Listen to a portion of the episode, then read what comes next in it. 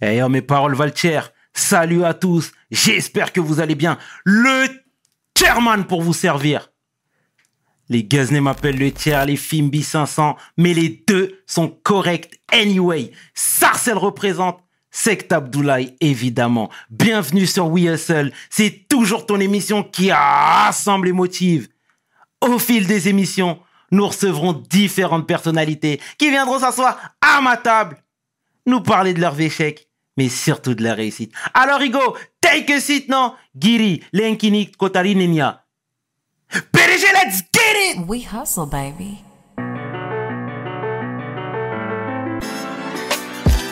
Le chairman.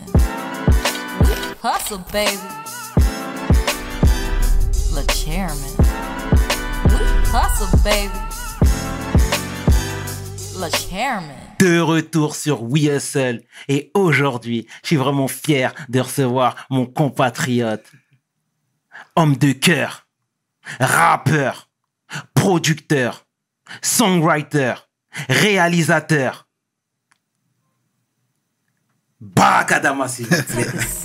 Ça va comment, frérot? Ça va et toi, frangin? Au top. Comment tu vas? Parfait. C'est vrai? Ouais. Merci d'avoir accepté l'invite. Merci de m'avoir invité. Ça fait longtemps que tu sais. Ouais. Ça fait Mais t'as qu'une parole.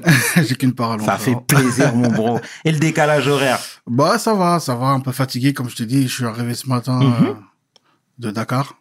J'ai fait que d'enchaîner. J'ai pas pu dormir, mais je suis là en forme. D'accord. Ouais.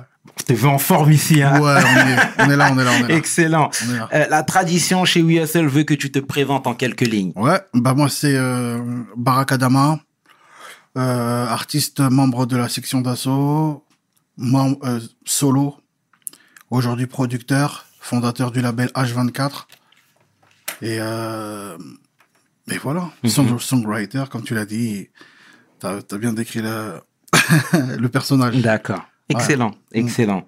Alors, on va retracer le parcours. On va Mhm. retracer la life. Yes. C'est l'habitude ici. On y va. D'accord. La jeunesse à Paris. Euh, Elle ressemblait à quoi ta jeunesse? Grise, tu vois. C'était, c'était, bah, finalement, tu connais, comme on dit, hein, c'est avec le temps, le souvenir, ça donne des du charme, mais Mhm. on n'a pas, c'est pas, euh, c'était une bonne jeunesse, tranquille.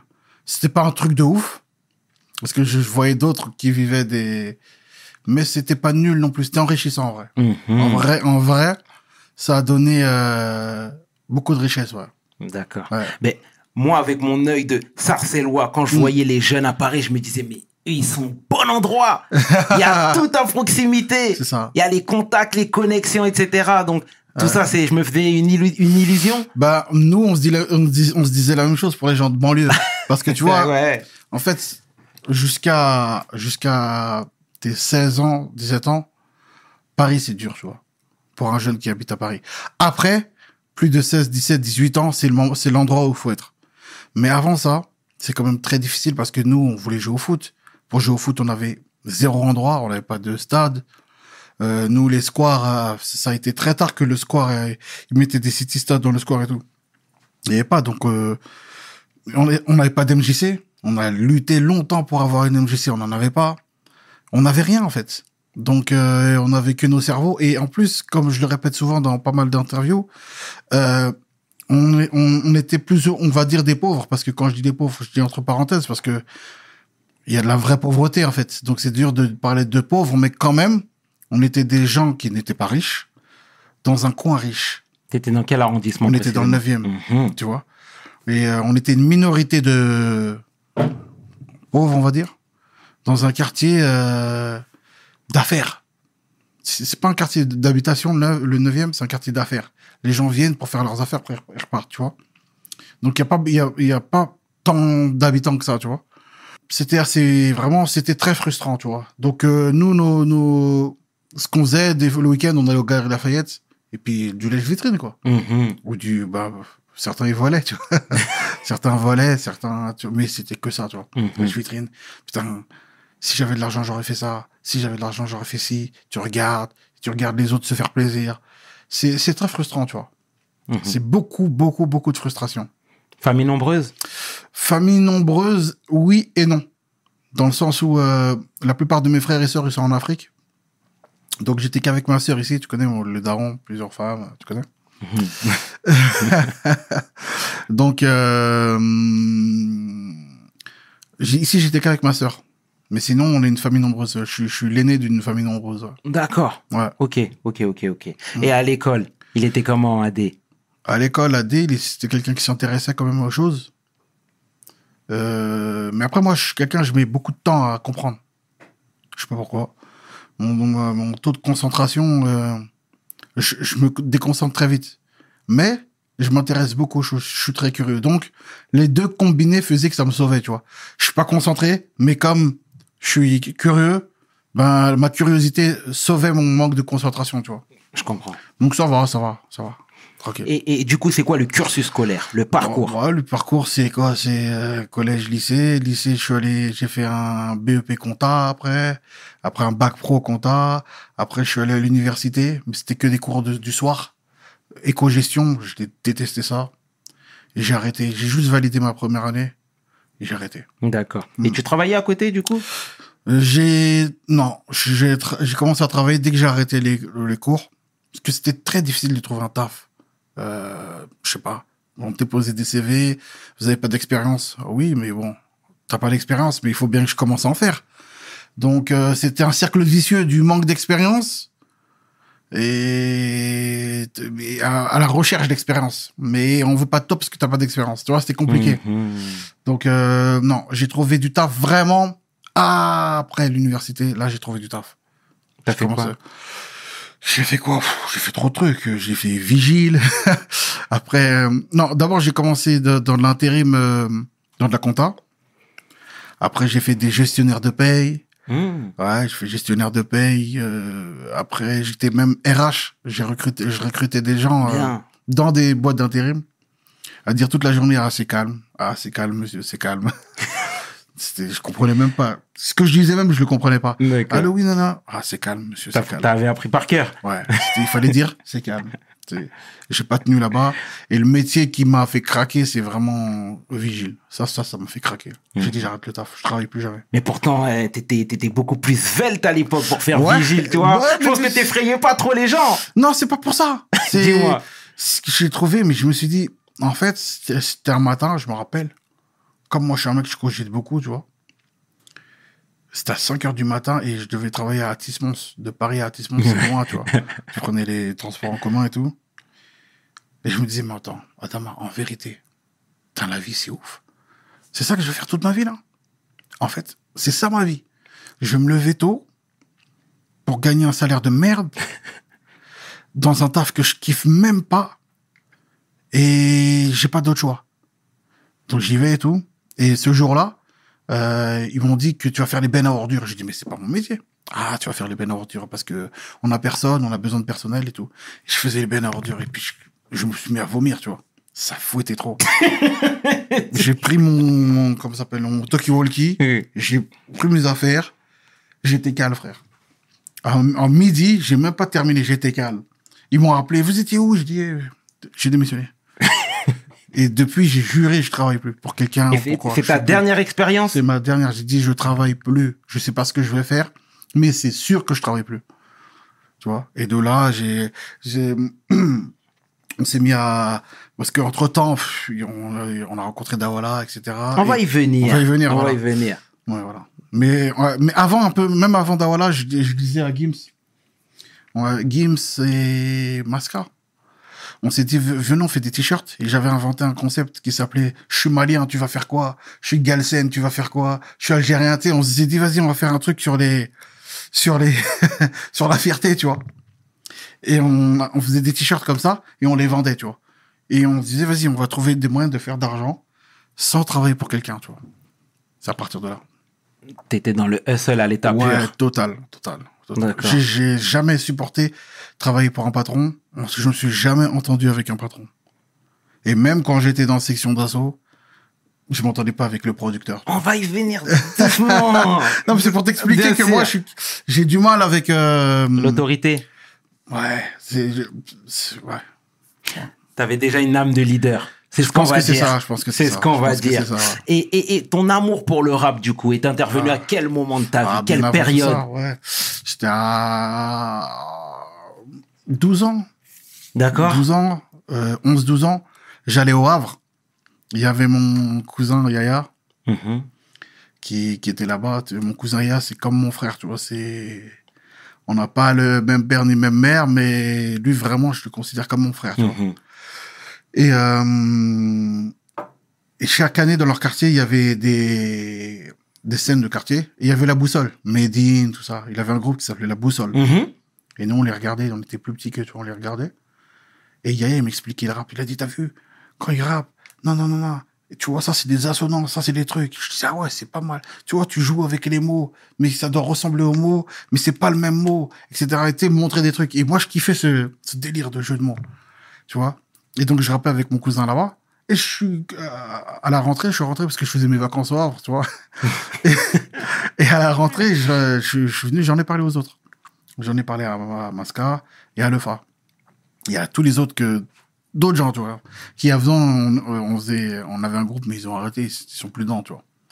J'ai dit les gars, faut qu'on fasse du rap, ça déchire le rap, ça déchire. Et ce que j'ai oublié de te dire, c'est qu'avant ça encore, j'avais vu des mecs de mon quartier, dont Lio qui était dans la section, Mhm. rapper. Et je trouvais ça, je trouvais ça vraiment stylé, tu sais. Je dis mais c'est osé. Tu dis des mots comme ça, parce que, tu sais, c'était au centre aéré. Et tu sais, quand tu marches deux par deux, tu vois. Et eux, ils étaient de- derrière la file. Et ils rappaient. Tac, tac, tac, tac. Je Et je les regardais. Je dis, putain, c'est stylé. Mais pour moi, j'étais juste un spectateur, tu vois, comme quand tu regardes un spectacle, tu vois. Mais après, la gifle, elle était quand je suis parti au. Donc quand je suis revenu, j'ai dit, les gars, t'as vu Lio, le rap qu'il fait, etc. Les gars, faut qu'on fasse du rap. Ça déchire, en fait, le rap. Et j'ai expliqué, il y a ça, il y a ça. Et le fois, il, était dans, dans son coin, il écoutait. Il a dit, mais les gars, moi, mon grand frère, il rappe. Mais non, mais bien sûr. Il rappe, mon grand frère. Moi, je sais. Et moi, je connais un groupe qui s'appelle la Mafia Quinfri, par exemple. Ah ouais, c'est quoi la mafia C'est une mafia, mais Quinfri. C'est une mafia, c'est tous des oufs, mais c'est Quinfri. Mais non, tu vois, dedans, il y a un mec qui s'appelle Kerry James. Idéal J. Et tu nous écouter. On en écoutait, on disait non. Et lui, c'est lui qui nous enseignait le rap. Tu vois? Et du, du coup, lui, il avait de l'avance sur nous. Même quand on rappait, mais il était déjà calé sur le beat. Le fa Ouais, oui, il savait déjà écrire parce qu'il avait un grand frère rappeur. Mais nous, on savait pas, il nous le disait jamais, ça, tu vois. Nous, notre rapport avec lui, c'était de la danse. C'était, euh, nous, on était les danseurs du quartier, tu vois. On faisait du break. euh, D'accord. Ouais. Nous, on faisait du break. On T'as faisait des pas de restes rap. Euh, J'ai des restes. j'ai des restes dans le ventre. La dernière fois, j'ai tenté de faire la coupe, j'ai dit, ah Laisse ça, Barack, laisse ça. non, je pense pas, j'ai pas de reste. Non, je pense pas. Peut-être, je sais pas. D'accord. pas. Mm. Donc je te laisse poursuivre, je t'ai coupé la parole. Non, y a pas de souci. Donc, je te disais, nous, c'était du, nous, c'était le breakdance, nous, d'abord, avant faisait D'accord. que ça, nous. Tous les samedis, on allait à Châtelet-Léal, on voyait les grands de chez nous qui faisaient ça. Et nous, on voulait faire pareil. Mais, par contre, dans ça, on était bon, tu vois. On progressait bien, tu vois. Bien. Mm. Mm. Tes références alors Mais mes références, euh, bah, du coup, c'était euh, Secret Connexion. Ok. Parce que c'était le quartier juste euh, voisin de Barbès. C'est notre quartier voisin. Mhm. Et donc, du coup, c'était notre référence parce qu'on n'avait pas de grands qui avaient pété. Et dans Paname, ceux qui étaient, qui avaient le, le jus, c'était la Secret Connexion. Mhm. Tu vois, c'était, tu, quand t'allais en province, tu pouvais te vanter d'être du quartier d'à côté. Ouais. mais c'était pas ton quartier, mais tu disais, ouais, c'est le quartier d'à côté, tu vois. Mhm. Donc, c'était la Secret Connexion, tu vois. Pour moi, par coma de Secret Connexion, j'ai, je kiffais de ouf, tu vois. D'accord. Quelques années après, tu t'es initié, tu as commencé à écrire. Bah, j'ai écrit direct, hein, dès qu'on s'y- Directement dès, dès qu'on s'y est mis, direct, hein. Ok, ok, Ah ok, ouais, ok. Direct, on écrivait tous nos textes. Euh, voilà, tu vois, on, on faisait, on, on se voyait régulièrement. Après, il y en a, c'était de l'amusement pour eux, parce qu'au début, c'est un amusement, tu vois. Mais après, quand tu rappes et qu'au au quartier, tout le monde te charrie, il y a ceux qui lâchent l'affaire parce qu'ils disent que c'est ridicule. Hmm. Et ils, ils se disent, ouais, c'est vrai, on est ridicule. Et puis, ils lâchent l'affaire. Et nous, on nous charriait, mais j'aimais tellement ça que je m'en battais les couilles. Dès qu'on le voyait, alors le rappeur, alors le rappeur, on nous charriait. Non, non, non, non, non, nos lyrics, j'atterris sur le crevé comme un hélicoptère. Ouais. Ah, ah, ah. Ouais, ouais, Il y a ceux qui tiennent parce qu'ils sont passionnés, et il y a ceux qui se disent vas-y tranquille, tu vois, parce qu'en fait ils aiment bien, mais pas plus que ça, tu vois. Et nous, on était passionnés, donc on s'en battait les couilles. Ouais, tu dis ce que tu veux, ouais, t'inquiète pas, nous ça va marcher un jour, tu verras, Bien. tu verras, tu verras, tu vois. Et voilà. D'accord. Et du coup, toi, dans tes jeunes années, euh, Masca aussi a contribué à, a, a- a fait partie justement de ton histoire. Ah ouais, mais non, Masca il fait pleinement partie de mon histoire. D'accord. Raconte-nous les, les, les choses qui vous lient tous les deux. Bah déjà le quartier, tu vois, lui c'était un voisin à moi. Mhm. Et on s'est connus, euh, nous, en maternelle, mais au centre aéré. Et je sais pas, c'est devenu mon pote, ça s'explique même pas. C'est devenu, c'est mon double, Masca. Bien. Masca, c'est moi en blanc. Après, on est vraiment, on a des, on a, des- on est, on est grave différents, mais on a un fond euh, commun. On pense quand même au fond de nous, même si on a des divergences de ouf, mais au fond de nous, on pense pareil, tu vois. On a des, on a les mêmes principes quand même, tu vois. On a les, prin- on a les mêmes principes de, de vie. Tu vois, Masca, c'est un, c'est un homme. Tu vois, dans tout, tout mon quartier, dans tout, dans, dans mon équipe, de- il est reconnu comme être, en étant un homme. C'est un homme. Tu vois, vraiment pour de vrai. C'est, quand il donne sa parole, il la donne.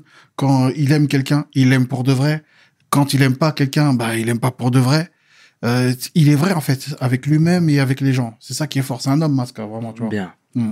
On salue au Ouais, passage. Masca. On salue au passage. Euh, moi, il y a quelques années, j'avais lu euh, le livre de Gims, Ouais. son autobiographie. Mhm. Et voilà, il racontait un peu son grind, son hustle, etc. Ouais. Mais euh, moi, il y a quelque chose qui m'avait interpellé te concernant, c'est qu'il parlait de ta générosité. Hein. Il parlait de tout le monde. Il a parlé de Lefa, il a parlé Mm. de, de, de, de Black M, etc. Mais si tu veux, ton nom ressortait pas mal. Et il disait que tu étais la personne qui se, qui se souciait tout le temps du bien-être de tout le monde. Mm. Toutes les personnes qui croisaient ton chemin. Et ça devient d'où ça Euh, ça, c'est familial, hein. Parce que, après, je sais pas. Mais si, c'est familial, c'est parce que mon père me le dit, mon père est comme ça. Euh, mon grand-père était comme ça. Nous, notre famille, euh, au bled, si tu veux, au village, c'est la, c'est la porte ouverte, en fait, chez nous. Les, tous les voisins viennent manger chez nous, tous les midis, tout- toute l'année.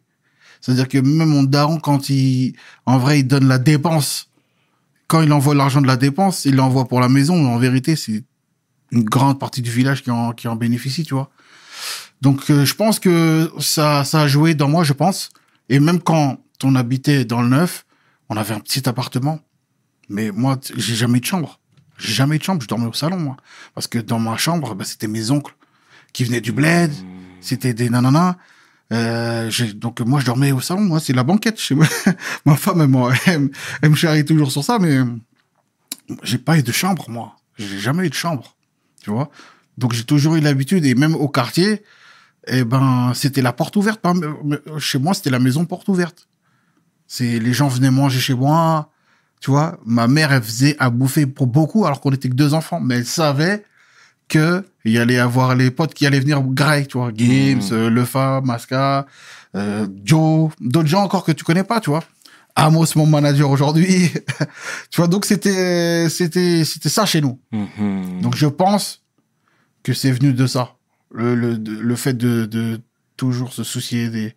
Je sais pas. Je pense que c'est ça, tu vois. D'accord. Mais garde cette étoile en tout cas en toi. garde cette ensemble. étoile. Yes. Pour revenir sur les années rap, Ouais. t'as écrit, tu t'es professionnalisé, vous vous êtes professionnalisé. Mm. Euh, avec qui vous formiez les prémices de la section? Les prémices de la section, c'est ceux qui sont restés. Mais en vrai, bon, il y a eu ma- y a, il y a Lio, Lefa, Masca et Gims. Ça, le noyau de la section. Ensuite, le dernier qui est rentré dans la section, ou l'avant-dernier, c'est Black M. Black M, il est venu vers la fin, tu vois. Mhm. Et Domam, c'est le dernier qui est rentré.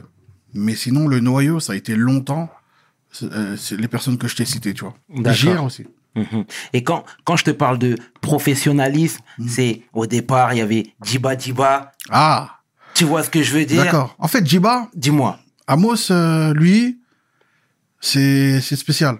Lui, il rappait avec nous, mais très vite, ça l'a désintéressé le rap. Et lui, il voulait être acteur, lui. Donc lui, il était tout le temps avec nous, il nous soutenait parce qu'on traînait, on marchait ensemble. Mais en vérité, euh, lui, il prenait son sac à dos et il, rôdait dans tout Paname à la recherche de casting. C'est ça qu'il a fait pendant au moins quatre ans, tu. Après, quand euh, la section d'assaut est venue, bah, comme il était tout le temps avec nous, bah, on voulait pas qu'il soit là à nous regarder, il fasse rien. Donc on s'est dit, vas-y, viens, fais le manager de la section. Mais il a, il a fait ça, mais très rapidement, il est reparti dans son truc euh, d'acting et tout. Tu vois, il, il avait ce truc-là qu'il voulait faire, tu vois. D'accord. Mm. Ok, bon, au moins, c'est, c'est, c'est, c'est très clair là-dessus. Euh, et un point important de ta carrière, de votre carrière, c'est la rencontre avec Dawala. Ouais, bah, D'accord. mhm. C'est là où tout a commencé finalement. Déjà, où- comment vous vous êtes connectés? Bah, déjà, un, un gars qu'on n'en parle pas assez, c'est quand même H. Magnum. Mhm. H. Magnum, c'est un mec euh, qu'on pensait que c'était un grand, tu vois. H. Magnum, on pensait que c'était un grand du quartier. Tu vois, lui, c'était un mec du 20e. Et le il avait déménagé dans le 20e, dans le 20e à Saint-Blaise. Et, euh, et il nous avait euh, présenté H. Magnum. H. Magnum, on l'a rencontré dans, à la mosquée. À la mosquée, on faisait des roues rouges à l'époque, tu vois. Mhm. Tout le monde faisait ça dans les quartiers, tu vois. D'accord. On faisait des roues rouges et tout. Et lui, il était là-bas. Il faisait rappel aux gens, tu vois. Ok. Ouais. Même le FA, tout le monde, tu vois. Mhm. C'était, c'était, c'était, Ouais. c'était ça à ce moment-là, cette Mhm. époque-là, tu vois. On était jeunes, on avait 16 ans, 17 ans, tu vois. Et lui, comme c'est un présu, il fait grand. Donc nous, on pensait qu'il avait 20 ans, 25 ans, tu vois. Donc déjà, lui, on lui donnait un respect. Et lui aussi, il nous mettait une distance de grand quand même. Je suis grand, vous êtes des petits. Tu vois? Mais en tant que grand, je dis bien ça parce qu'on s'est rendu compte après qu'il avait notre âge. Je dis, mais t'es un enfant, t'as notre âge en fait. tu vois, mais t'es pas notre grand, tu vois. Mais c'est après, tu vois. Ben, il a toujours été bienveillant envers nous. Et il a toujours eu un rôle euh, marquant. Mais tout le temps. Par exemple, je m'explique. Un des tournants de la section d'assaut dans l'artistique, c'est le jour où on a fait, euh, on est allé au bateau phare et qu'il y avait des, des open mic, tu vois, et on, qu'on découvrait un autre type de rap. Les mecs du 9-1, il y avait Grodage, les Halls, il y avait Savant des rimes. C'était à l'époque où Cynic, c'était lui qui contrôlait le rap, qui Mhm. contrôlait le rap. Donc c'était à l'époque aussi des clashs et tout ça. Nous, c'était un domaine qu'on ne connaissait pas. Et H. Magnum, il avait gagné euh, le bateau phare, il avait gagné ce concours-là, et il nous a dit, eh, venez les gars, je vais vous en- envoyer dans un endroit, vous allez kiffer. Donc on est parti, et effectivement, on s'est pris une claque monumentale parce qu'on s'est, parce que nous, on se pensait fort. Mais quand on est allé là-bas, on a vu des gens forts, vraiment. Mais des gens vraiment forts. Tu sais, on, on est monté sur scène, on a tous été éliminés. Le seul qui restait, c'était Gims. Gims. Et il est allé en quart. Il est allé en quart ou en huitième de finale, tu vois. Et pas plus que ça. Donc on est reparti très vexé. Mais ça, c'est H. Magnum qui nous a ramenés là-bas. Et quand on est reparti très vexé pendant un an, non-stop, tous les samedis, on allait en studio de répète de chez, de au moins 5 heures de temps. Mhm. Et on faisait nos textes entre nous et on dit, c'est pas assez, c'est pas assez. Et c'est là qu'on est devenu vraiment fort en rap. On est devenu des kickers après ça. Mhm. Avant ça, on n'était pas des kickers, on faisait juste du son, de la musique. On faisait chacun ce couplet, on se prenait pas plus la tête que ça. Mais après le, le- le- la saison du bateau phare, là, frère, on est devenu des kickers parce qu'on s'est, on a vu qu'il y avait des gens forts. Et on est revenu un an après. Et c'est là que Gibbs, il a gagné et en, en finale contre le FA et le Black M qui était en demi-finale. Donc c'était que nous, tu vois. Mais parce que gros, on a charbonné pendant un an, on n'a pas accepté, tu vois. Ça, c'est grâce à H. Magnum. Ensuite, H. Magnum, il, nous, il était en, il était en featuring avec Intouchable. Et il nous a appelé pareil. C'est lui qui nous a appelé, il nous a dit venez au studio. Et là, il y avait Dawala. Et il nous a fait un petit coup comme ça en disant, les gars, kické. Et on a kické devant Dawala. Et c'est là, Dawala, il, il a vu le truc. Il s'est, je me rappelle, il, s'est- il nous regardait comme ça. Dra, il fumait aussi, il nous regardait. Tu sais, en mode, euh, waouh, les types, c'est fort, tu vois. Mais euh, Dawala, il s'est assis. Il a dit, je vois Watibé, section d'assaut. Je vois un truc et tout. Et nous, on, on se disait, putain, c'est une dinguerie. On a trouvé un producteur. Parce que nous, on courait après un producteur, après Marc euh, d'Original Bomb Attack. Je sais pas si tu te Mhm. rappelles. Bien sûr, bien sûr, bien sûr. Et nous, on courait après lui. Nous, on nous, notre rêve, c'était de signer chez Bomb Attack. C'était notre rêve. Parce qu'on voyait les freestyles Bomb Attack et tout. Et donc, notre rêve, c'était de signer chez Bomb Attack. On courait après Marc, on pour... mais lui, il nous prenait de haut. Mais c'est, faut voir comment il nous prenait de haut, lui. Donc, euh, entre temps aussi, il y a eu euh, Fredika, mais juste après, de ATK, euh, qui, qui est Qui est mort, qui est décédé. Paix à son âme. à son âme. Lui, euh, il a, pareil, il nous a vus et il a bloqué sur Gims. Il s'est dit, vas-y, moi, je veux, signer Gims, tu vois. Nous, on a dit, vas-y, tu vois. Donc, on allait tout le temps en studio avec Gims. Et pour nous, c'était la première fois qu'on allait dans un studio professionnel. On se disait, waouh, truc, tac, tac, des mix, tout ça, tu vois. Mais Fredika, il voyait que nous, on avait tous, tous la dalle, on voulait tous rapper aussi, tu vois. Donc, après, on a rencontré Dawala entre temps. Et Dawala, lui, nous, voulait nous prendre nous tous. Il n'avait pas bloqué spécialement sur Gims. Lui, c'était tout le groupe qu'il avait kiffé, tu vois. Il avait une meilleure vision. Parce que Gims, il était fort en solo, mais il était plus fort en groupe. Parce que c'était une alchimie à ce moment-là, à cette époque-là. Donc lui, il avait une meilleure vision sur ça, tu vois. Et donc voilà, c'est là. D'accord. Ouais. Et du coup, qu'est-ce qui vous a apporté euh, professionnellement, Dawala? Euh, Dawala, il nous a pas apporté quelque chose professionnellement, il a évolué en même temps que nous. Ok. Mais euh, Dawala, une chose qui nous a ramené, c'est de la confiance. Comme il avait confiance en nous, ça nous donnait confiance. Tu vois Et comme il croyait en nous, eh ben nous, on voulait trop lui rendre, fois 10, tu vois. Et comme on voyait qu'il galérait et qu'on l'aimait trop, parce que c'était un grand rêve pour nous, eh ben on voulait lui rendre, tu vois. Donc ces guerres, les guerres qui concernaient Daola, ça devenait nos guerres à nous, tu vois. Quand il aimait pas quelqu'un, on l'aimait pas. Quand il aimait quelqu'un, on l'aimait. Quand il, on était des ouf on était petits, tu vois. Mhm. Mais euh, donc lui, il a eu un rapport euh, avec nous de grand ref. C'est plus ça qu'il nous a ramené. Il nous a ramené ce, ce- ce- cette fraternité, ce, le, le grand frère qu'on n'a jamais tous eu, tu vois. On a eu un grand frère en commun, on se sentait en sécurité. C'est notre grand frère. S'il y a un problème, il y a Dawala. S'il y a un truc, il y a Dawala, tu vois. C'est ça qui nous a ramené Dawala. D'accord. Mais si, je vais me permettre de, de te reprendre, mais Ouais. tu disais il était un peu dans le dans la dans la difficulté et tout, mais Mm. il a quand même euh, produit intouchable. Non, mais quand je te dis difficulté, c'était pas un pauvre. Ouais. Non, mais je veux dire en termes d'exposition. Ah C'est vrai que c'était limité, mais il avait quand même euh, dans son CV euh, euh, intouchable. Oui, tu mais ça pétait pas. C'était pas, c'était pas une explosion intouchable. Mhm. Tu sentais qu'ils étaient encore dans le hustle, justement. Ils, ils, ils, ils cherchaient encore à faire leur trou. Mais même si euh, il y avait la gagne qui tournait sur Skyrock et tout à Mhm. l'époque, on sentait qu'il y avait un début de de, de, de, de- de gagne. Mais tu sentais que Dawala, il était encore de- dans ses débuts, encore dans ses trucs, mais il avait, quoi qu'il arrive, plus d'expérience que nous, tu vois. Donc nous, on, le- on lui faisait entièrement confiance. Dawala, on lui a donné une confiance aveugle. Mais aveugle, tu sais, au point où je me, je, j'étais en désaccord avec mon père carrément sur ça. Oh. Ouais. Parce que c'était Dawala, quoi. Fallait pas parler de Dawala. Et pourquoi le papa est intervenu dans tout Non, ça mais c'est, il comprenait pas. Il y a des choses qu'il comprenait pas, mon Mhm. père. Mais pourquoi si, pourquoi ça? Je dis, papa, laisse. Dawala, il sait ce qu'il fait. Laisse, laisse, tu sais.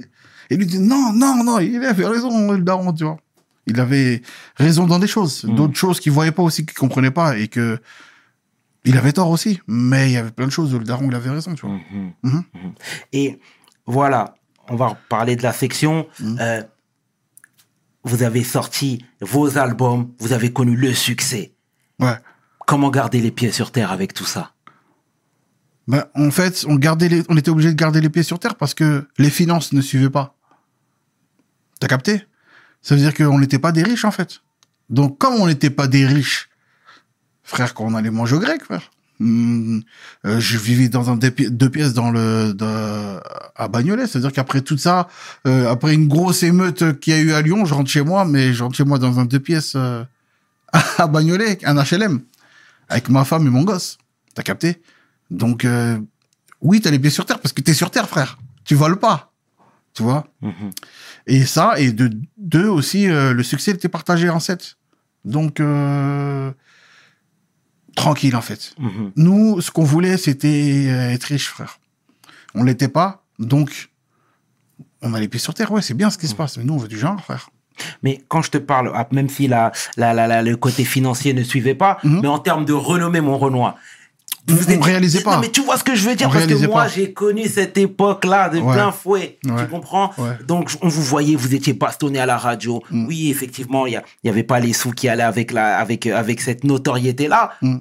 Mais pour marcher dans la rue, c'était un peu plus compliqué. C'était impossible. Acheter du pain, je ne savais pas c'était quoi acheter du pain. Tu comprends? Moi, je te parle de. Ouais, bah oui. Après, moi, je- comme je te dis, on était dans la récréation, mon sauce. T'as capté? C'était, c'était la récréation. Donc, euh, on n'avait pas le temps d'avoir du recul sur ce qui se passait. On n'avait pas le temps d'avoir le recul sur euh, et se dire, euh, c'est une dinguerie ce qui se passe. On était dans le jus continuellement. Tu te lèves le matin, il y a un concert le soir, donc tu vas au concert en fait, c'est tout. Et t'es dans le bu- tourbus avec les potes, ça rigole, tu joues la play. Tu, tu te rends pas compte de ce qui se passe en fait. C'est ah, après tu te dis mais est-ce qu'on a pas fait un truc historique là? C'est une dinguerie ce qu'on a fait en vrai. Mais sur le coup, tu peux même pas le savoir. Juste des fois c'est chiant parce que tu peux pas acheter du pain, tu peux pas un truc, mais voilà, tu tu- t'as pas de recul à ce moment-là gros. T'as pas de recul. Et donc tu peux pas te dire t'as pas les pieds sur terre ou t'as les pieds sur terre. T'es pas dans ça. Mhm. On était, on n'était pas dans ça, vraiment. Et puis, il y a eu, on a, on a rencontré plein de, de, de, de, de- de- d'épreuves, tu sais, avec la polémique, des concerts annulés, Mhm. des trucs. Donc, du coup, euh, tout n'était pas rose, tu vois. D'accord. Et dans tout ça, comment gérer les égos de chacun? Parce que évidemment, Ouais. même s'il n'y avait pas les finances qui suivaient, mais Gims, on le voyait devant. C'est pas pour faire offense, mais il y en a d'autres qu'on voyait quasiment pas, En fait, qu'on voyait beaucoup moins. Tu comprends? Comment gérer euh, en fait, tout ce qui se passait, ça se passait de manière naturelle. Gims était devant, parce que Gims c'était le, le DA de la section, dans le sens où Gims, gros, c'est un acharné de travail, surtout à cette époque-là. Maintenant, je peux pas te le dire parce que ça fait très longtemps qu'on marche plus ensemble, on n'a pas le temps non plus, on a, c'est pas pareil, c'est, on a fait nos vies, tu vois. Mais à l'époque, frère, c'était, on l'appelait l'autiste, frère. Il était bousillé de travail. Euh, quand on était tous ensemble, on mangeait, euh, lui, tu le voyais faire comme ça. Se bouger la tête. Qu'est-ce qu'il y a? Il faisait, hein, hein? Il était en train de composer, frère. Il était en train de composer un morceau, en train de faire un truc. Donc Gims, il était, il était habité, frère. Il était habité. Donc normal qu'à chaque fois, il nous ramenait des sons. Lui, ce qu'il faisait, c'est qu'il nous ramenait une prod, un refrain. On se regardait, wouh Tu vois? Mais lui, il savait pas quoi en faire plus que ça. Parce qu'il passait à autre chose, tellement il composait. Et nous, ce qu'on faisait, c'est qu'on récupérait les trucs. L'autre, il avait une idée de thème. L'autre, il avait une idée de nana. L'autre, il disait, ah, ça, tu peux faire ça de ça. Et on, a, on créait autour de ça. Donc, forcément, comme il faisait les refrains, surtout à l'époque de l'apogée, parce qu'avant, ça se passait pas comme ça, mais à partir de l'apogée, Gibbs, c'est un mec qui va très vite dans le cerveau. Il comprend vite tout avant tout le monde. C'est comme ça, c'est son don. C'est ça que, c'est comme ça que Dieu l'a fait. Il comprend vite les choses. Et lui, il a vite compris qu'il y avait du succès. Il a vite compris qu'il se passait quelque chose. Lui, il a vite compris. Contrairement à moi, qui était dans, j'étais dans autre chose. C'était dans le charbon. J'étais dans, putain, comment on va faire mieux ce morceau-là? Comment on va faire ça? J'étais dans ça. J'étais dans la tête dans le guidon. Lui, il voyait tout ce qui se passait. Il entendait. Il avait déjà une notion de business. Ah, je peux faire cet argent avec ça. On peut faire ci. Il voyait tout, tu vois. Donc, à l'apogée, il, il, a tout de suite anticipé, fait des morceaux, des refrains pour avoir des tubes, pour avoir, tu vois. Il avait déjà un schéma dans sa tête. Parce qu'il était dans, il était déjà en avance par rapport à nous un peu, tu vois. Donc, euh, ce qui se passait, que tu voyais sur scène, ou que tu voyais dans, dans truc, c'était en fond, c'était, c'était, c'était vraiment ce qui se passait dans nos réalités. Les gens que tu voyais moins, bah, c'était les gens qui se montraient moins, tu vois, qui sont plus introvertis. Ils étaient pas prêts à tout ça. Eux, ils, se contentaient de juste de faire un gros couplet, et puis c'est bon. Ça suffit, il y a le groupe, de toute façon, il y a rien. Tant que je viens, je fais mon couplet, il est lourd. Bah, ça me va, moi. Il y en a d'autres. Gims et Black M, par exemple, c'était plus, quand il allait sur scène, Black M, par exemple, plus ses couplets, il est travaillé. Tu sais, par exemple, c'est ce que je dis toujours à mes artistes. Je donne toujours mon exemple et celui de Black M. Tout le temps. Je regarde, je, dis à mes, artistes, surtout aux rappeurs, je dis, ne rappez pas pour les rappeurs, les gars. Les gars, ne rappez pas pour les rappeurs. Pour dire, montrer aux autres rappeurs que vous êtes plus fort que que, parce que tu vas le faire. Les autres rappeurs vont dire, ouais, t'es plus fort que moi. Mais le public, en fait, dans tout ça, rappe pour le public parce que quand tu vas sortir ton projet, ton projet ne t'appartient plus, frère, il appartient au public. Donc c'est lui qui va le consommer. Et Black M, il rappait pour le public, lui. Donc des fois, il faisait des trucs euh, que un rappeur, ça allait pas le gifler, mais lui, il savait ce qu'il faisait. Donc à chaque fois quand on était au studio, disait, ouais, mais pourquoi tu fais ça comme ça? Mais non. Il disait, gros, laisse, je sais ce que je fais. Mais en vérité, à chaque fois, son truc, ça fonctionnait. Parce que lui, c'était pas moi qui faisais, c'était pas mon, ouh, l'ours que tu fais. Il s'en battait les reins. C'était le public. Tu vois? Donc lui aussi, il faisait partie des gens qui, qui, qui avaient compris plus tôt que les autres, tu vois. Il, il avait compris des choses plus tôt que les autres. Gims, il avait compris autre chose plus tôt que les autres.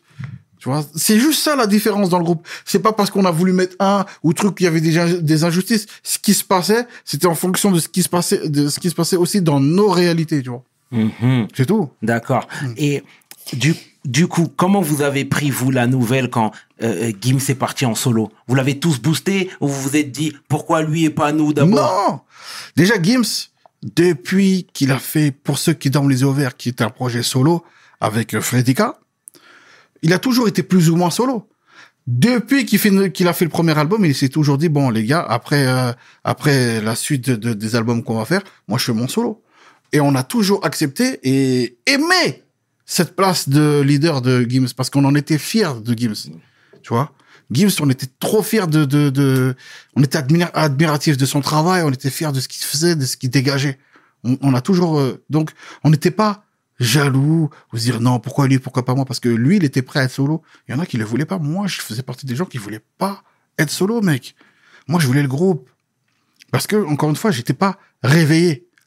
J'étais dans ce truc de euh, famille euh, pour les autres, euh, tu vois. J'étais pas rêvé. Je me suis pas, j'avais oublié que la vie c'est chacun pour soi un peu. C'est pas méchant, tu vois. Mhm. Mais il faut penser à soi, justement. Pour aider, il faut penser à soi, frère. Mais si toi, t'es, tu penses qu'aux autres, mes frères, et toi, dans tout ça, les autres, tu les as développés, ok, c'est super. Et toi, maintenant, comment tu t'es développé? Tu te retrouves comment? Eh ben, c'est ce qui s'est passé pour moi, tu vois. Non. En tout cas, c'est très clair. C'est très clair. Ouais. C'est très clair. Part d'ombre également. Il y a eu la polémique. Ouais. Ouais, il y a eu la polémique, c'était compliqué pour eux. On était jeunes, tu vois. Mhm. Donc, euh, à gérer pour les familles, les trucs. On connaissait pas les médias. Tu dis un truc. Est-ce euh, que vous avez vu, excuse-moi de te couper, la vraie face des médias? Ah ouais Du showbiz même. Ouais, bah exactement, t'as tout dit. En fait, on s'est rendu compte, en tout cas moi pour ma part, je me suis rendu compte que c'était un business. Les médias, après ça, après cette période, je n'ai plus jamais vu les médias généralistes pareil. Parce que à chaque interview qu'on faisait où on voulait se racheter, bien expliqué, ils prenaient la petite phrase sortie de son contexte et ils la mettaient en titre. Tu vois par exemple, dire, je sais pas, euh, pour nous c'est normal, pour nous c'était normal de dire ça. Ils vont mettre en gros, pour nous c'était normal de dire ça. Et c'est ça le, le, le, titre du truc. Et tout le monde va y aller. Ils ont dit que c'était normal pour eux de dire ça. Non, non, non, c'était chaud. C'était vraiment, c'était waouh. C'est, c'est, c'est pas une polémique de, c'est pas une source de Twitter, tu vois. C'est pas une source de Twitter. Là, c'est, là, c'est la vraie vie, frère. Tous les jours, ta mère, ton père, ils sont en panique, euh, tu vois la télévision. Aujourd'hui, le groupe de section, 17 dates annulées. Non, non, non, non, waouh, c'était chaud. Mhm. C'était, c'était, c'était chaud à vivre. On était, comme je te dis, on était jeunes et pas du tout prêts à ça, tu vois. Et voilà. D'accord. Ça fait partie du jeu. Et euh, je voudrais qu'on revienne également sur Dawala une énième fois. Ouais. Euh, voilà, tu l'as bien dit, tu l'as considéré comme étant un mentor, comme étant un grand frère, quelqu'un qui t'a beaucoup apporté, etc. Euh, Aujourd'hui, les relations sont beaucoup plus tendues, Non, on le sait. en fait, tu sais, Je te laisse poursuivre. là, je vais bien clarifier quelque chose. En fait, ce qui se passe avec Gims et Daola, ça concerne Gims et Daola. Mhm. Ce qui se passe avec Black M et Daola, ça se passe entre Black M et Daola. Si tu vois que les autres membres du groupe ils parlent pas, c'est que en fait chacun son chacun. C'est pas parce qu'on est dans le même groupe que la guerre d'un tel concerne la guerre de tout le monde en fait. Tu vois? Il se peut que dans une famille et entre frères, il y a deux embrouilles, mais ça veut pas dire que tous les frères sont en guerre. Oui, on a des blessures en commun. Oui, on a des hum, des désaccords communs. Tu vois, on a des désaccords clairement communs avec euh, Gims, Black M et tout envers Dawala, mais on a chacun des rapports différents avec Dawala. Tu vois, moi j'ai eu longtemps des, des rapports conflictuels avec lui, mais c'est pas par rapport aux mêmes choses que Black M, les rapports conflictuels qu'il a à présent avec Dawala. De Black M, ça a été longtemps le chouchou de Dawala, frère. Gims aussi, tu vois. Et moi, j'avais des rapports plus conflictuels, mais c'était en rapport avec le travail. On n'avait pas la même vision des choses dans le travail. Ça veut pas dire que c'était mon ennemi. Ça veut pas dire, tu vois, aujourd'hui, je parle très bien, euh, très bien avec Dawala, on s'envoie des messages. Il y a pas de problème. Tiens, Dawala, j'ai une idée, tiens, il y a ça. J'ai vu une artiste, tu devrais la signer. Je n'ai rien à foutre, c'est pas mon ennemi. Tu vois? Mais on a eu des désaccords, c'est vrai. Il y a eu des désaccords forts, mais ça, c'est entre lui et moi. Donc vraiment, ce que j'aimerais clarifier, parce qu'il faut clarifier cette chose-là, C'est important. c'est que il n'y a pas de combat section d'assaut versus Dawala. Il y a eu des désaccords communs entre des membres et Dawala. Ça arrive, c'est arrivé. Et et il y a eu aussi, voilà, c'est tout en fait, frère. Donc oui, Dawala, il a fait des choses envers la section d'assaut où on n'est pas d'accord avec lui du tout et on lui a dit, et on, on s'est, en fait, on s'est tout dit. Mais euh, tranquille. Mhm. C'est pas l'ennemi non plus, c'est pas un ennemi, Bien, tranquille. bien, bien. Mais en tout cas, c'est bien de clarifier la situation parce Ouais. que tu sais, nous, on est à l'extérieur de tout ça. Mm. Et euh, euh, étant donné qu'on a été bercé par votre musique, Mhm. etc., ça fait toujours mal de voir des brothers comme ça se tirer, se tirailler. Tu vois ce que je veux dire? je comprends, mais c'est, il faut bien comprendre qu'on est des humains C'est vrai. et que c'était une grande famille et qu'on est des hommes remplis de testostérone et que, bah ouais, ça gueule des fois. Ça gueule, des fois on n'est pas d'accord. Il y a des gens qui sont plus impulsifs dans le groupe, qui vont parler. Il y en a qui sont plus introvertis. Il y a des, il y a des gens qui sont fâchés, euh, mais qui se sont fâchés sur l'instant, mais ils sont plus introvertis, donc ils vont pas l'exposer.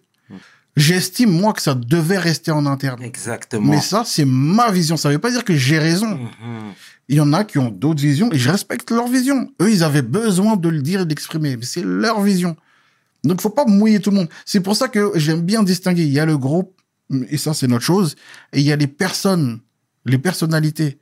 Et chacun, chacun est différent. Ça, faut le comprendre vraiment. Avec la section, ça a toujours été un problème, tu vois.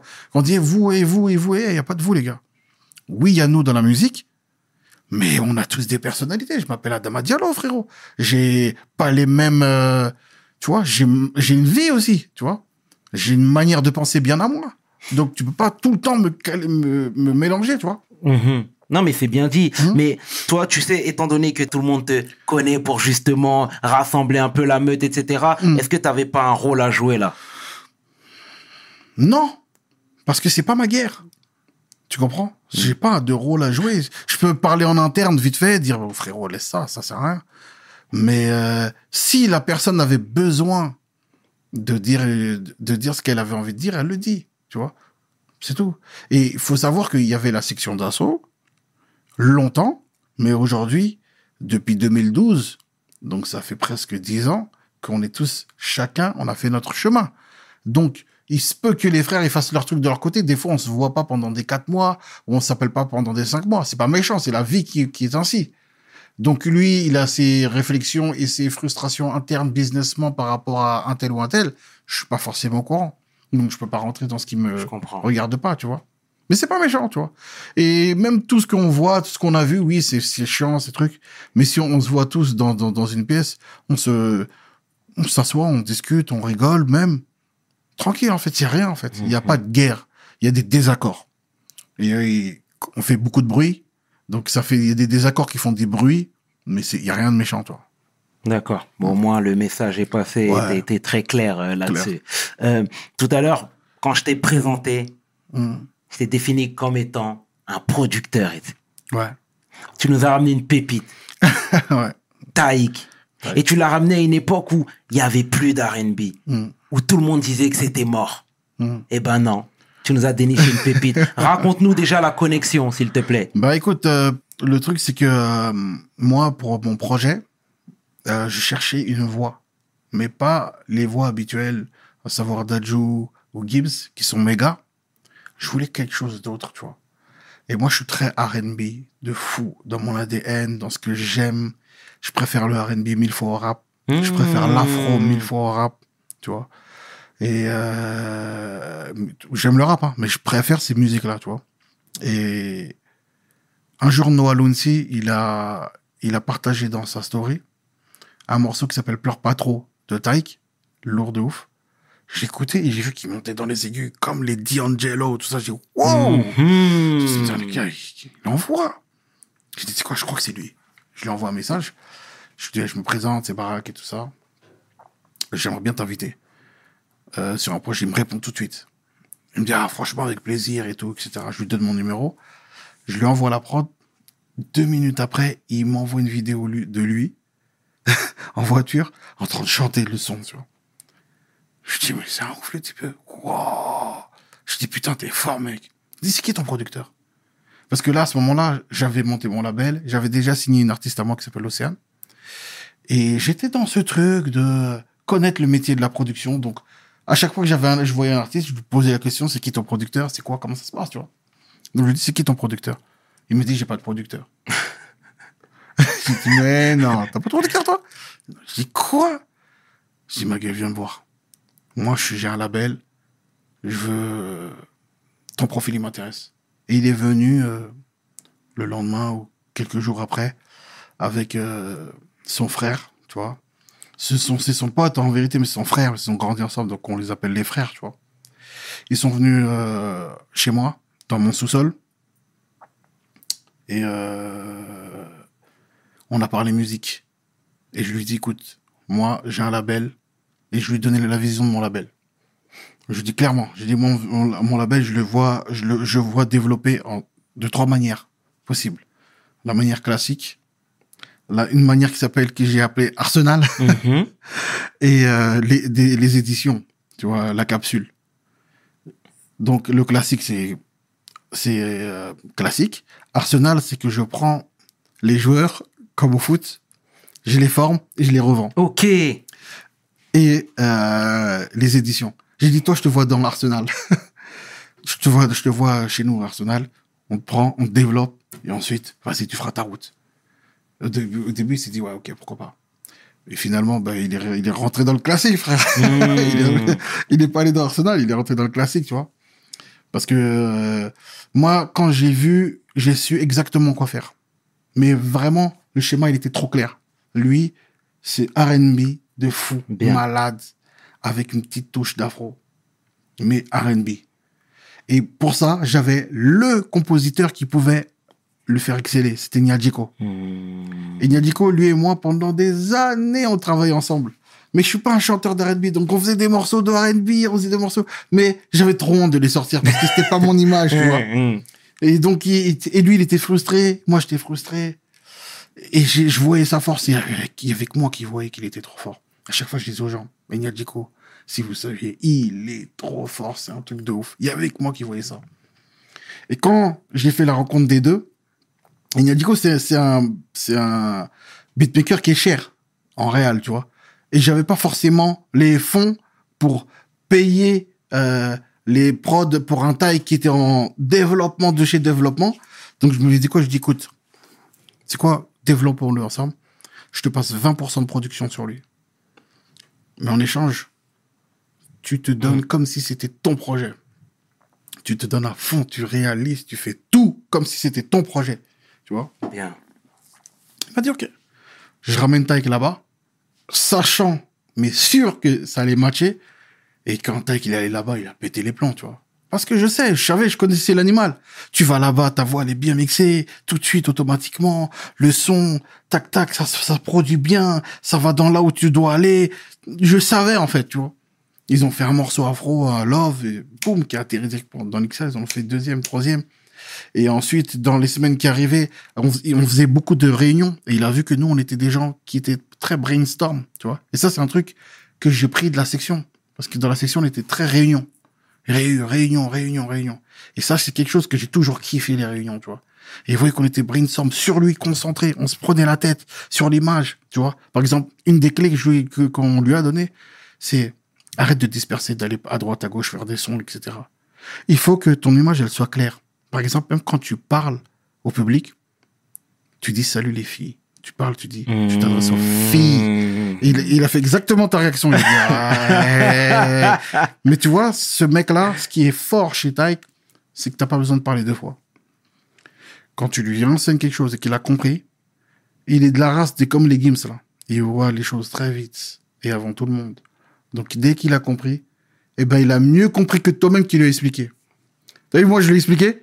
Il a mieux compris que moi-même où aller. Il a dit, ouh, il a pris la clé, il a dit, ok, bah, on va faire ça, ça, ça, ça allait vite, direct, tu vois. Que des trucs comme ça. Et on brainstorm, et on brainstorm avec lui, et à chaque fois, dès qu'on voit qu'il y a un truc qui a pas, les gars, réunion. Et il a aimé ce système de on se concentre sur lui, etc., etc. Et moi, à l'époque, euh, j'avais signé euh, quand je venais de quitter Watibé et euh, je cherchais partout une structure pour euh, développer mes, mes, mes sons. J'avais signé chez Believe et il m'avait donné une avance. Et cette avance là, quand j'ai vu Taïk, j'ai pris toute cette avance, je l'ai mis sur Taïk. Hmm. Ça veut dire que j'ai mis ma, ma, ma carrière en suspens pendant deux ans. Et je me suis occupé que de Taïk, tu vois. Et dès que j'ai vu que ça se commençait à se développer bien, j'ai commencé à reprendre un peu ma carrière, etc. Je me suis dit, c'est bon. Le petit, il y a une équipe solide, etc. C'est bon, je peux reprendre ma carrière à moi, tu vois. D'accord. Ouais. Et c'est quoi la relation grand frère petit frère ou Ouais. c'est Les deux. strictly business Non, c'est les deux. C'est les deux, tu vois. C'est-à-dire que c'est grand frère, petit frère, mais business. Tu vois. J'ai, par exemple, lui, directement, j'ai voulu qu'on parle business, lui et moi. Donc, je lui ai fait monter directement une boîte d'édition. Direct. J'ai dit, écoute, tu, tu viens avec moi, je te signe en édition, mais pas à 100%. Je te laisse une part d'édition, comme ça, tu montes une boîte toi aussi. Je veux que, quand on se parle, on se parle la même langue. Comme ça, tu comprends ce que je te dis quand je te dis, il y a ça, il y a ça, y a ça. Ah, d'accord, tac, tac, tac. Tu vois? Donc, et c'est ce que j'ai voulu enseigner. Je veux, je veux que tous mes artistes, ils aient cette notion de business. Comme ça, quand on se parle, on se parle business aussi. Donc, il y a, oui, la relation fraternelle parce qu'au bout d'un moment, on est des humains et on s'aime bien, on s'aime beaucoup même. Mais, il y a aussi la relation business, tu vois? Tout simplement. Ah, c'est excellent, franchement, c'est très deep tout ça, et c'est ces côtés-là, c'est qu'on veut imprégner, nous, hein. c'est terrible, c'est terrible, c'est terrible. Et du coup, aujourd'hui, tu récoltes les fruits. Quand tu le vois aujourd'hui, c'est Mm. le chanteur à la mode, c'est le chanteur en vogue. Mais j'ai vu ici et là qui disait qu'il n'avait pas une grande connaissance d'R&B. C'est paradoxal quand même. Non, parce que je te dis, c'est un mec, une fois que tu lui expliques quelque chose, il a compris, frère. Il a pas besoin de faire 1200 choses. Il y a des gens comme ça, frère. Il y a des gens, ils, ils, ils comprennent l'essentiel, ça y est, ils y vont. Il y a des gens, ils ont besoin de comprendre le truc du comment bien écouter, avoir les derniers nanana, nanana. Il y a des gens, ils comprennent rapidement. Et il en fait partie. Tout simplement, tu vois. Ah bah, bah, c'est excellent. Mais après, c'est qu'un début, tu c'est vois. bien, c'est bien. ce que je dis à Taï, qu'est-ce que je dis à tout le monde et même au public, etc. Ce n'est qu'un début. Oui, il, il est arrivé à faire son trou, mais le plus important, c'est de rester. C'est le plus dur. C'est ça. La constance, mec. Et, et aller plus haut, même. On a des plus grosses ambitions que ça. On veut, on veut aller haut, vraiment très haut, tu vois. D'accord. Et est-ce que t'as pas eu finalement toujours ce côté producteur en toi? Ouais. Tu vois? J'ai toujours eu, c'est pour ça, c'est pour ça que je t'ai dit qu'avec Dawala, on a toujours eu des conflits, des, des, des, des rapports conflictuels liés au travail, liés à la vision du travail. C'est pas qu'il m'aimait pas, je l'aimais pas. C'était lié parce que moi, dans ma tête, j'étais comme un peu un producteur, mais je le, je le, je le, je le savais pas. Mais j'avais clairement la vision d'un producteur. Et euh, Masca me le disait toujours. Il disait, mais c'est normal que vous entendez pas. Parce que toi, t'es un producteur et lui, c'en est un. Mais tu le sais pas encore. Il me disait toujours ça, Masca, tu vois. Et c'est vrai, avec le recul, je me suis rendu compte qu'on avait tout simplement pas la même manière de travailler. Donc, euh, c'est tout. Mais ouais, j'ai toujours été, pour moi, c'est- en, en vérité, c'est ma voix. Et j'ai fait moi ma propre analyse. Et je me suis dit justement, tu vois, comme moi, je suis quelqu'un de très altruiste et que j'ai toujours développé les gens en faisant du développement personnel en vérité Mhm. sur chaque membre de mes gars, même, même des gens qui sont en dehors de la musique, tu vois. Et ben, au moment où j'en ai fait un business, c'est-à-dire la production, et ben, je pense que c'est, c'est ça qui a fait que, ben, maintenant, je sais développer des artistes parce Bien. que j'ai toujours su développer les gens dans leur truc, tu vois. Excellent. Mais du coup, la production, tout à l'heure, un peu plus haut dans notre échange, tu disais que, voilà, t'étais presque bon, comme ils disent les Quinry. T'avais pas de sous. Ou du moins, avec le succès de la section d'assaut, il y avait pas de, de réel fond. Comment tu t'es refait, toi? Non, c'est pas ça, c'est que euh, j'utilisais pas mes propres fonds pour, euh, pour euh, l'investir dans de la musique, tu vois. Moi, quand j'ai quitté, enfin, ouais, quand j'ai quitté la section, j'ai investi dans des magasins. Food Corner. On a été les premiers franchisés de Food Corner. On a été ceux, on a été le début de Food Corner. Bien. De, de l'ascension de Food Corner, que, tout le monde connaît aujourd'hui. On a été les premiers. On a eu un magasin au Havre. On ramenait les artistes. euh, ça crée des émeutes. Niska, à ses débuts, on les a ramenés. On a ouvert, euh, avec Masca, il a ouvert à Épinay. Ensuite, on a ouvert à, à Meaux. Dans les centres commerciaux, tu vois. Mais c'était pas notre corps de métier, donc ça a très vite flanché, tu vois. Donc moi, j'ai mis beaucoup de mes sous là-dedans. Et euh, j'ai- entrepris dans plein de choses qui ont pas marché, tu vois. J'ai fait beaucoup de trucs qui se sont cassés la gueule. Tu peux nous... Bah, Nous éclairer? Les magasins. J'ai investi pas mal au bled, ça s'est cassé la gueule. J'ai investi dans plein de choses, dans des, des applications, ça s'est cassé la gueule. Ce que je connaissais pas, tu vois. Je voulais juste investir. Ah, et tout, écouté le premier venu qui me donnait euh, toutes ces idées qui étaient toutes, toutes, toutes les idées, elles, étaient bonnes, mais il y avait pas d'expertise derrière, tu vois.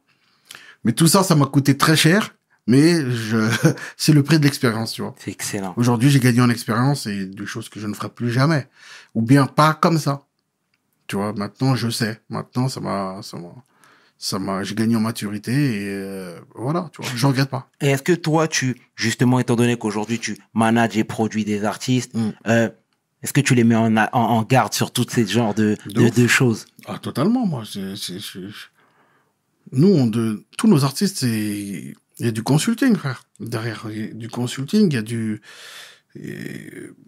Il y a du conseil tout le temps. No- Notre vie, c'est ça, c'est de conseiller les artistes tout le temps. tout- Mais ça se fait naturellement, tu vois. Pourquoi? Parce que leur chute, c'est la nôtre. Donc, ils tombent, Bien. on tombe. Donc, Bien. on va faire en sorte que... Non, ils tombent pas, tu vois. Moi, je le dis, j'ai vraiment pas peur de parler d'intérêt avec eux. On se parle. Même quand je voyais, quand je, je voyais Tyke, je rigolais avec lui, je disais, ah, tiens, il y a mes millions qui sont là. Viens, viens. Tu vois, mes Ça artistes, d'être clair. voilà, mes artistes, il leur dit, tu vois. Ouais. Euh, tiens, il y a Océana, il y a mon million qui est là, il y a mon truc. Eh, doucement avec mon argent, là, tu sais, je- on rigole, tu vois. Mais, je préfère démocratiser les choses, les dire clair. Et je suis très transparent, et ils savent ce qui se passe en détail, tu vois. Je préfère, parce que c'est l'expérience qui m'a montré que il y a rien de mieux que la transparence, tu vois. Et dire les choses, ça, ça, ça, ça détend l'atmosphère, en fait. Tu dis les choses, il y a rien, frère. Moi, je, je veux, je suis là pour gagner du genre. Oui, je suis un capitaliste, mon frère. Il y a rien de méchant. Je veux être riche, extrêmement riche. C'est rien de méchant. Parce que généralement, les gens, ils aiment pas le dire. Mais mon frère, je veux être riche. Mon frère, je veux être riche. Je ne veux plus voir la couleur de la haine. Je le veux plus, tu vois. Mais il y a rien de méchant. Et on va se donner à fond. On se, on se donne à fond pour ça. Tranquille, tu vois. Mhm. C'est, on en dort, on, ça ne nous empêche pas de dormir la nuit non plus. On n'est pas omnibulé par ça. Mais on a clairement des grandes ambitions, tu vois. Bien. Clairement. Et quand je dis on, je parle de, c'est moi, c'est Amos, mon manager, qui est manager aujourd'hui de Taïk, c'est Niadico. Tu vois, c'est notre équipe, tu vois. Le pôle, C'était le pôle, Titaï est fort. c'est bien. Tu C'est bien, c'est Ouais. bien. Non, mais c'est terrible en tout cas, c'est terrible. Et c'est tout ce qu'on te souhaite. Euh, là, aujourd'hui, comme beaucoup de gens le savent, Mm. euh, t'es installé au Sénégal, Ouais. à Dakar. Mhm. Pourquoi ce choix? Parce que c'était un rêve d'enfance. Tu vois, depuis que je suis tout petit, je rêve de repartir en Afrique. J'ai toujours été panafricain. J'ai une femme euh, malienne, des enfants renois. Mais c'est même pas, comme je le dis, c'est pas méchant, c'est pas du communautarisme bête et méchant. Je veux pas faire des associations de militants pour me battre pour la cause des. Moi, j'ai toujours pensé que de se battre pour sa communauté, ça passe par la réussite. Basta. Pour moi, c'est, c'est un combat déjà. Tu réussis, eh ben, t'as fait réussir ta communauté. Pourquoi? Parce que t'es un exemple et voilà, t'es, tu sais, on a toujours besoin de repères, tu vois. Moi, je veux réussir comme un tel. Mais si, regarde lui, un tel. Il a réussi parce qu'il a fait un tel. Tu sais, ça rassure l'humain d'avoir des, des, modèles. Et je veux en faire partie. Je veux faire partie des modèles pour la communauté, tu vois. Il n'y a rien de méchant. Et donc, euh, j'ai toujours rêvé de repartir au Sénégal. Aider le pays aussi. C'est un de mes rêves. J'ai, l'humanitaire, c'est quelque chose de très ancré. Le social, c'est ancré chez moi. Excellent. C'est vrai que j'en parle pas beaucoup, mais voilà, j'ai, on a une association, Sunrise Charity, avec euh, Jonathan que je salue, euh, Ader. On, on travaille en sous-marin pour euh, pour le pour le pays, pour euh, pas que pour le pays, pour le monde entier, mais voilà, c'est c'est voilà, je kiffe l'Afrique de ouf. Mhm. Pour moi, c'est l'avenir. Je vois pas du tout la, f- le, le, le, le, le- le Sénégal euh, comme une terre pauvre où tu vois des petits Renois qui courent derrière un ballon dans- sur une terre rouge, tu vois. Même quand j'ai fait le clip euh, T'épaulé avec Gims, Mhm. que j'ai sorti l'année dernière, le mot d'ordre au Real, c'était je veux que le Sénégal soit représenté de la meilleure manière qu'il soit. Quand on voit le clip, la seule chose qu'on a envie de faire, c'est d'aller au bled, au Sénégal et de dire ça, il déchire ce pays. C'est ça que je veux et rien d'autre. Il a très bien compris. J'insistais, hey, c'est pas ces trucs. Il, non, je veux que ça soit plus. Il faut, faut faire rêver. On doit faire rêver. Le Sénégal doit faire rêver, frère. L'Amérique nous fait rêver, frère. Pourtant, l'Amérique a des ghettos, t'as peur. Il y a des pauvres, ils sont pauvres, t'as peur, mais on n'en parle pas. On va parler de, de, du rêve américain. Mais gros, il y a le rêve africain, frère. Tu vois les Naijas qu'ils font, c'est incroyable. Impressionnant. C'est impressionnant. Leurs clips, ils nous font rêver, les mecs, tu vois. Ils te mettent des Renois, dernière Renoir, avec les cheveux crépus. Mais c'est ça qui est beau, frère. Oui, nos femmes sont belles, les gars. C'est quoi? C'est nos femmes sont belles. Nous, on a grandi avec d'autres modèles de beauté. Mais je veux que nos enfants grandissent avec d'autres modèles aussi. L'Afrique, c'est beau. C'est beau, l'Afrique. Oui, il y a ses pauvretés, oui. Mais t'inquiète. C'est comme voir le verre à moitié plein ou à moitié rempli. Nous, on voit la chose, oui, on voit que, ah, il y a des petites difficultés, mais on va remonter ça, t'inquiète pas. Il y a aussi des victoires, mec. Et des gens victorieux, des gens forts. C'est ça, c'est ça, toujours été mon rêve. C'est pour ça que Sénégal, c'est, c'était logique que j'y habite. Depuis que je suis tout petit, dans tous mes textes, je parle que de ça tout le temps. Tu vois? Donc, quoi, tu vois, que quand je, même dans, je dis, euh, euh, je dis, mon rêve, là, c'est d'avoir 5, 6, euh, au Ghana. Appelle-moi Barack Adama, tu vois. Parce que c'est depuis que je suis tout petit, je rêve de ça. Bien. Mm. Donc aujourd'hui, tu kiffes ta life. Dieu merci, alhamdoulilah. On espère que, voilà, ça aille encore mieux et mieux et mieux et mieux et mieux. D'accord. Et elle ressemble à quoi, toi, ta journée type au Sénégal? Parce que tes affaires sont en France et Mhm. je suppose que t'es, tu travailles, tu travailles H24, mais Ouais. on, on, a, on a du mal à... On a, oui, mais on a du mal à visualiser la chose, tu vois. Donc, Ouais. est-ce que tu peux nous dire à quoi... Bah déjà, je suis en France tous les mois, une semaine et dix jours, entre une semaine et dix jours, tous les mois. On s'est mis notre budget voyage dans, dans la société. Pour moi, je suis là tous les mois, entre une semaine et dix jours. C'est important d'être proche de son business, que tous les gens, les artistes, ils me voient constamment et que de toute façon, je suis en train de préparer mon album. Donc, je suis obligé d'être là. Et les partenaires commerciaux aussi, c'est important qu'ils me voient. Mais parallèlement, au Sénégal, le reste du temps, ben, moi, j'ai mon bureau chez moi. Donc, je fais mes réunions dans mon bureau le matin. Et l'après-midi, je vis ma vie, frère. Je vis ma vie, je m'occupe des gosses. euh, Je vis ma vie, frère. Je fais mes trucs. Et j'ai un studio là-bas aussi. Donc, je fais mon son là-bas. Voilà. C'est, tout se passe bien, frère. Bien, bien, bien. Mais c'est bien, tu, Ouais. nous, tu nous fais rêver, c'est bien, c'est et on bien. construit aussi, on fait des trucs, on a des ambitions aussi là-bas, tu vois. J'ai- Je fais du business tout le temps, je m'arrête pas. Je suis passionné par le business. D'accord. Mm. Tu peux nous en parler, là? Bah, je trouve que c'est tôt, ça sert à rien de parler d'un truc D'accord. qui n'existe pas encore, tu vois. C'est en train de se faire. Ah, c'est encore euh, les prémices. On est dedans, ça fait un an que je, je suis au Sénégal, ça fait qu'un an, tu vois. D'accord. Ça fait qu'un an, donc on... les choses se font doucement, doucement. D'accord. Ouais. Euh, bah, du coup, pour rester sur la thématique du Sénégal, on a Ouais. vu que en début d'année, ça avait pas mal bougé là-bas. Tu vois, les, les, les gens étaient mécontents. Comment toi, tu Mhm. l'as vécu là-bas? Puisque tu Ah étais ouais. déjà sur place. Ah ouais, nous, on voyait les manifestations tout le temps. Bah, sur place, euh, comment je l'ai vécu? Bah, je l'ai vécu, je me suis dit, putain, la jeunesse va mal. La jeunesse Hmm. est en perte d'espoir, là-bas. Ça a été un cri du cœur, tout simplement, tu vois. Et je me suis dit, ben voilà. J'ai appris des choses là-bas. Par exemple, euh, pendant ce- cette période, j'ai appris que démographiquement, au Sénégal, euh, le, le Sénégal était peuplé de 70% de jeunes. 70% de la population sénégalaise a moins de 35 ans. C'est une dinguerie. Donc quand j'ai vu ça, j'ai dit, hey, mais c'est une dinguerie. Mais je l'ai vu positivement. Je me suis dit, ça veut dire que c'est la jeunesse. Ça veut dire que c'est l'avenir, en fait. Donc en fait, tous ces jeunes-là, ils sont sur ce- smartphone, frère. Ils voient les choses autrement. Mhm. C'est pour ça que ils pourront pas être bernés comme les darons, ils ont été bernés, frère. Ils ont, ils ont YouTube, ils ont WhatsApp. Les informations, elles, vont vite. Ça va trop vite, les informations euh, au Sénégal. Tu peux pas berner les, les, berner les Sénégalais, tu vois. Les mecs, ils, ils sont au courant de tout, tout de suite. Il y a une sortie là, ben, ils sont au courant en même temps qu'il y a une sortie. Il y a un problème là, ils sont au courant.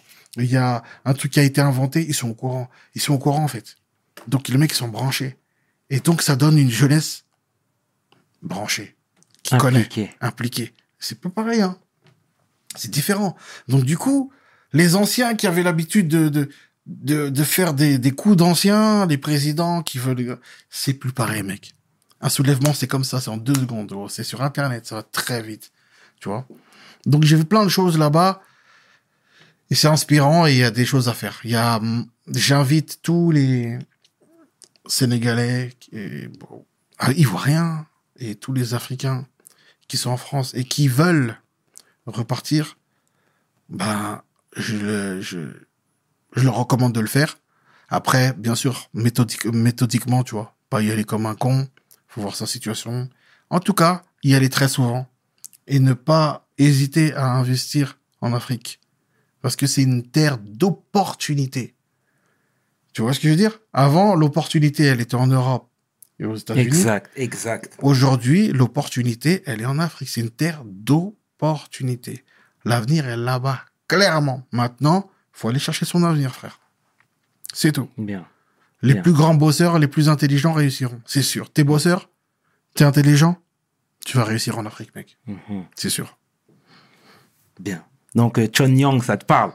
Non C'est qui? D'accord. C'est un entrepreneur sénégalo-américain qui, justement, dit la même chose que toi, à savoir revenir en Afrique, Ouais. investir, Ouais. Occuper l'espace, Ouais, ouais, tu vois, avant que les autres ne le fassent. Bah, ils sont en train de le faire. Hein. Mhm. Donc, euh, tu vas pas le faire, tu vas retourner chez toi, tu vas être un touriste, mec. Mhm. Tu vas te retrouver à l'hôtel à payer des grosses quichetas. Au lieu d'avoir ton chez toi, au lieu de de- d'avoir développé ton pays, bah tu vas y aller qu'une semaine et te dire putain le bled ça a évolué et puis tu vas rentrer ici et puis métro boulot dodo mec. Alors que là-bas il y a moyen de développer, d'être un patron, de de de parce que on va pas se mentir, euh, en Europe euh, ou en Amérique, on a plus d'expérience dans le travail. Tu vois, vu que ça fait plus longtemps qu'ici, il y a le travail, il y a le, tu vois, il y a cette notion de boulot. Donc, on a une expérience en plus que, pour l'instant, ils n'ont pas. Ben, faut prendre cette expérience et la transmettre là-bas. Et oui, ça va être dur parce que, ben, rien n'est facile. Donc oui, ça va être dur parce qu'il faut s'adapter. Il faut pas croire que t'es plus intelligent qu'eux. faut arriver humblement, mec. On a trop tendance à aller au bled et croire qu'on est plus intelligent qu'eux. Non, mec. T'es complète. Si, si tu penses ça, c'est que t'es un con, frère. Ils ont leur réalité, ils ont leur manière de penser. Tu as ta réalité, tu as ta manière de penser. Ça veut pas dire que ta manière de penser, elle est meilleure que la leur. Donc, adapte-toi et sois intelligent. Et prends le bon que tu as à leur amener et transmets-leur. Euh, trans- Excellente mentalité, mon Renaud.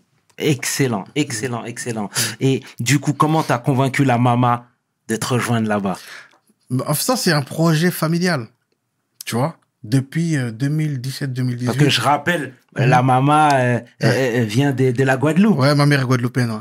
Ma mère est guadeloupéenne et mon père sénégalais. Mais euh, ils sont mariés toujours ensemble, tu vois. Et ça, c'est un projet familial qu'on a depuis avec mon père, ma mère, ma sœur et son mari. Qui sont là-bas également? Tout le monde. Tout le monde est reparti. Oh. Tu vois? Et ça, depuis 2018, à chaque fois qu'on avait des dîners familiaux ici, c'était le sujet. On parlait rien d'autre. On parlait de rien d'autre que de bon, comment on va partir? On va faire ça. Mais non, mais ce truc, t'es sûr? Mais non, su, tac, tac, tac.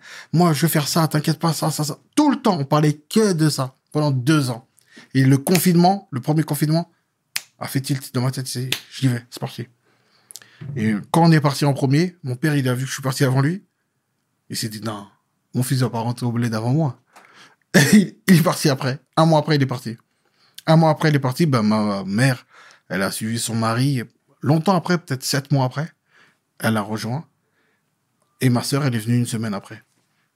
Bien. Et on est tous là-bas. Et tout le monde est heureux. Alhamdoulilah. Ah, c'est bien, c'est bien, Mm. c'est bien, Mm. c'est bien. Euh, et les projets futurs dans tout ça, Adé? Bah, pour l'instant, je, suis clairement, de, de- je, peux, je te parle de concret. Pour l'instant, c'est clairement le label. Il y a six artistes. Il y a Taï qui sa réédition. Il y a Océane qui est en train d'arriver avec un énorme EP. Il y a Lila très fraîchement signé, qui est en train de bien revenir. Il y a Megaski qui prépare sa mixtape. Il y a Titaï, la Titaïri, qui est en train de faire un putain d'album. Et il y a moi-même qui me prépare mon, je prépare mon premier album. Enfin, j'ai eu enfin le temps de le faire. Toutes ces années, comme je Mhm, dis, j'ai bien sûr. toujours eu quelque chose qui m'a empêché de le faire. Et là, enfin, je fais mon premier album. Je suis super content. Il est lourd de ouf. Et donc, déjà, premièrement, mon, mon premier projet, c'est ça, c'est la musique. Ensuite, au Bled, euh, j'ai montré, j'ai monté H24 Word et euh, H24 Scénar Vision. Je me suis associé avec un label là-bas qui s'appelle Scénar Vision et on fait des concerts. Oh, bien. On ramène les artistes internationaux. Bah, On a fait Taïk justement cet été. Et on, voilà, on installe petit à petit, euh, on s'installe tranquille. On y va humblement, on regarde. Et après, il y a d'autres euh, projets personnels. que- Tu viendras ici. Inch'Allah, ça reparler. On en reparlera. Une fois qu'il y a, c'est fait, c'est établi. D'accord. En tout cas, Mm. Barak, au nom de toute l'équipe de We Hustle, Yes. nous te remercions pour ta venue, Merci, boy. pour ta sympathie, Merci. franchement merci. pour ta gentillesse, Ensemble. tout ce que tu représentes et merci pour ces conseils distillés parce que franchement tu nous fais du bien et on a besoin d'entendre ce genre de discours pour nous-mêmes, Young Gunners. Mais tu sais, là, je, je, je vais faire mon application que je vais sortir en même temps que mon album. D'accord. Et dans mon application, bah, tu vas retrouver des sons de moi sortis fraîchement de, de studio et tu vas, il y aura des petites masterclass parce que je reçois Excellent. tous les jours au moins une centaine de messages où on me demande des conseils. Bien. Je peux pas répondre à tout le monde, etc. Je, je veux un conseil sur ça, ça, ça, ça. Donc je me suis dit quoi? Je vais faire mon application Barakadama et dedans je vais faire des masterclass toutes les, tous les mois. Mm. Une masterclass sur un sujet précis, tu vois. Bien. Parce que toutes ces choses-là, je rebondis sur ce que tu viens de dire, tu peux pas les garder pour toi. Mm. Non. Depuis toujours, tu avais cette vision, tu avais ce coup d'avance, tu avais ce les gars, on doit foncer à gauche, Mm. Ouais. les gars, on doit foncer à droite, machin. Donc moi, je t'encourage, mon Renaud, à Mm. continuer à poursuivre dans, dans cette lancée-là. Et tu, Yes. encore une fois, je vais me répéter, mais tu nous fais du bien. Tu nous ensemble. fais du bien, ça fait plaisir. Merci mon frérot. Mhm. Et grosse dédicace à We Hustle. Je sais que je t'ai coupé. Ça fait plaisir, Parce frère. que justement, je trouve très fort ce que tu fais. Et euh, je pense que vous allez aller très très loin. Et je, je, j'ai, j'ai quand même le NIF et je sens que vous allez aller loin. Donc les gars, abonnez-vous chez We Hustle. C'est très très fort. Ça me touche, tes paroles me vont droit au cœur, frérot. Merci, je suis obligé, Je frérot. Merci, merci, frère, merci. C'était 500 Yes. avec mon frangin. Barakadama, AD pour les intimes. Pour WSL, mes paroles valent peace We hustle, baby.